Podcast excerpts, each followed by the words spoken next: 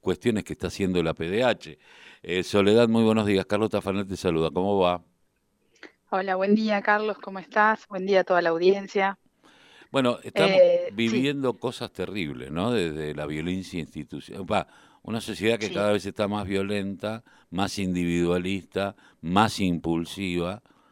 Eh, pero bueno, la, eh, yo no puedo decir, porque no, no me cierra esto, de que las instituciones eh, policíacas son el reflejo de una sociedad. También lo son, pero que yo que tengo 58 años, recuerdo que cuando se asumió, se recuperó la, la democracia, uno de nuestros reclamos será el desmantelamiento del aparato represivo de la policía y esto nunca se dio en realidad.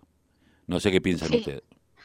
Sí, yo te escuchaba cuando recién enumerabas los, los distintos casos en los últimos días. Claro, no estamos, no, es que pasó esto una vez sola.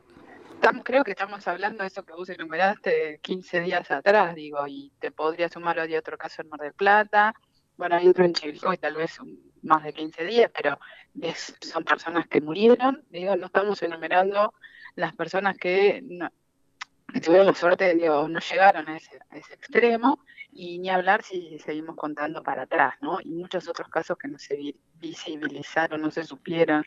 Eh, nada, digo, no, que yo, uno no deja de, indignarlo, de sorprenderlo.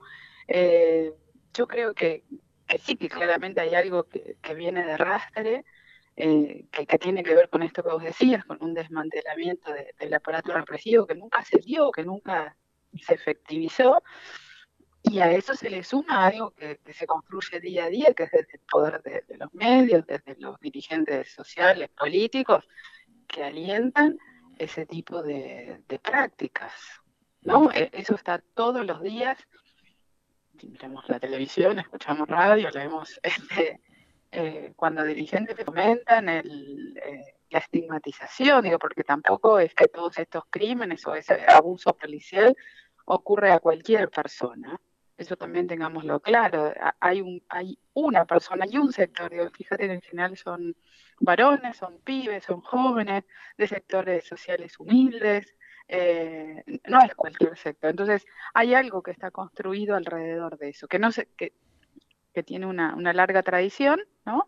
Este, que no se desmanteló, como vos decís, ese aparato represivo y que se sigue alimentando día a día a través de esos discursos sociales y hace que tengamos esta, no sé, tolerancia social a esto. Digo, ¿cómo puede ser que la policía ejecuta en la calle a un pibe eh, que no es uno, que son muchos y, y nada, ¿no? no, sí, lo más terrible es que es naturalizado eh, eh, por los sectores que son víctimas. O sea, o sea, no solamente los sectores medios o los sectores medios altos, aquellos de que sueñan con una Argentina blanca como Sarmiento, eh, eh, eh, lo, naturalizan o el, algo habrá hecho, seguramente estaba choreando, existe, eh, hoy cambió. como diría León, ahora no somos ahora son todos drogadictos, no eran antes no eran todos comunistas, ahora son buscamos cuál es la pero, pero como si esa justificación de si estaba drogado o salió a robar o lo que fuera que, que la justificación que diera fuera suficiente para dispararle dos balas en la cabeza a una persona, ¿no? Por ejemplo, ahí me parece que está el, grave error de naturalizar, de, de, permitir ese tipo de prácticas, de, no escandalizarnos, mm, con, que no es un, y que no es una. Enumeramos ahora creo que 8 o 10 casos entre vos y yo, y sabemos que son muchísimos más. Y todos los días. Y todos los días y muchísimos más los que no se denuncian, los casos que solamente los golpearon un poco, los casos que conocemos, casos que, nada, bueno, me agarró un rato la, la policía cuando volví a mi casa, me, llevaron un par de horas, pero ¿qué voy a hacer la denuncia? también. Eh, yo recuerdo en mi adolescencia que la pasé en la dictadura, eh, sabía que si caías preso te iban a fajar, esto lo tenías clarito, o que te iban a cortar el pelo, o que algo te iban a hacer. Ahora, en democracia esto es inaceptable, eh, pero sigue sucediendo. Y yo lo que me preguntaba era esto, es, todos los días, está naturalizado, pero bueno, desde la PDH empiezan con talleres contra el tema del abuso policial en Lomas en este caso. Sí, bueno, en ese sentido justamente lo, te, iba, te iba a mencionar, eh, desde APH trabajamos desde distintas perspectivas, con distintas actividades, el tema de, la violencia institucional, la violencia policial. Eh, puntualmente, este fin de semana que pasó, iniciamos una campaña de talleres, de encuentros en distintos barrios. Empezamos por Lomas, ahí en Budge. Eh, o en Budge. Sí. La masacre de Budge. Es la primer gatillo fácil de la democracia que, que uno se acuerda, ¿no? Y, uno de los objetivos era, bueno, justamente un poco esto que vos decías, poder eh, charlar, encontrarnos y brindar herramientas sobre lo que no se no debería poder hacer la, la policía, las fuerzas de seguridad, pero lo que realmente sucede, ¿no? Esto que, decías vos recién. Bueno, no pueden hacer tal cosa, pero sabemos que lo hacen, ¿no? Bueno, ¿cómo, cómo, ¿qué herramientas uno puede tener frente a eso? ¿Dónde poder denunciarlo? Por tener la percepción de que eso que está haciendo la policía, quien sea que la fuerza de seguridad que esté actuando, eh, saber que no está bien, ¿no? Saber que, que, se está vulnerando algún derecho y poder en función de eso después tomar alguna denuncia, ir a algún lugar, porque nada, cuando se encuentra un pibe solo a las 2 de la mañana con tres policías, con dos, las posibilidades de hacer algo ahí son difíciles, ¿no? Pero bueno, tratar de sobrellevar esas situaciones para después poder este, tener conciencia de que esa situación no está bien, ¿no? Que ese, eso que, sucedió, a lo que se vio expuesto, fue un abuso policial eh, y en función de eso poder denunciarlo, actuar. Lo de trabajar este, colectivamente, lo de poder, lo que nos contaban ahí quienes participaron del encuentro, al principio fue sorprendente porque preguntamos si habían vivido alguna situación y al unísono dijeron que no, nadie, absolutamente nadie había vivido nada. Bueno, con el, este, cuando el desarrollo del encuentro, aparentemente no era tan así, todos empezaron con un amigo, con familiar, con todos habían visto, todos habían... Eh, y bueno, ¿qué pasa en esas situaciones también? Cuando ves, cuando... Y, ves que lo que está sucediendo no está bien. Bueno, entonces, ¿cómo poder colectivizar esas, esas prácticas, esas buenas prácticas, ¿no? Que, que nosotros intentamos llevar desde APDH eh, un poco en ese sentido apunta el, encuentro o los talleres que, estamos empezando a trabajar, que la verdad eh, estuvo buenísimo. Lo que al principio era más bien timidez, después se, terminó esa timidez y nada, muchas situaciones se plantearon, este, muchas situaciones se, relataron alrededor de prácticas irregulares, prácticas ilegales de la policía, eh, y la verdad que creemos que estos talleres, estos encuentros van a ser muy útiles, así que intentaremos seguir replicándolos en, distintos lugares.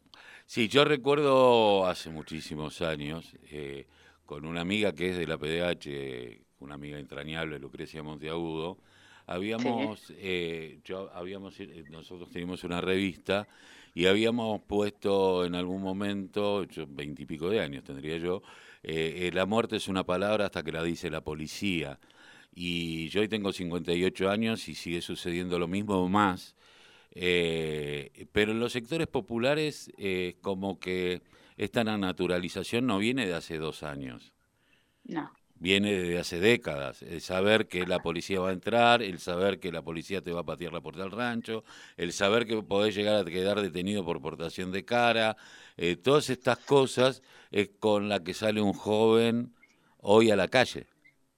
Bueno, yo creo que tiene que ver también esto que, que, se, que yo hablaba de, esos discursos que se construyen, eh, que vos bien decís que no son, no son nuevos, eh, pero también no, no solo de, que te puede pasar que la policía te, te tenga, te golpee, cosas que no corresponden, sino también de hacer creer que hay ciertos lugares que, que no tienen derechos, hay ciertas personas que está bien que le pase eso, que les tiren la puerta, que como decís, que, que no coman, que un montón de situaciones, ¿no? Como que naturalizamos también, ahora estamos hablando concretamente de, de la violencia policial, ¿no? Pero también con naturalizar otras situaciones para esos sectores. El tema es la violencia institucional eh, que quede institucionalizada y naturalizada por la sociedad, ¿no? Esto de el hecho de que ya eh, alguien te diga algo, el que te boludeen en un juzgado, el que muchísimas cosas, todo eso es violencia institucional y cuando vos reclamás ahí viene la violencia policial porque normalmente sucede, e, es ese círculo el que se da, ¿no? Sí, eh, cuando va un, un abuelo, una abuela, un adulto mayor a, a sacar un turno a un hospital y lo hacen esperar parado tres horas, bueno, eso es violencia institucional también. Exactamente.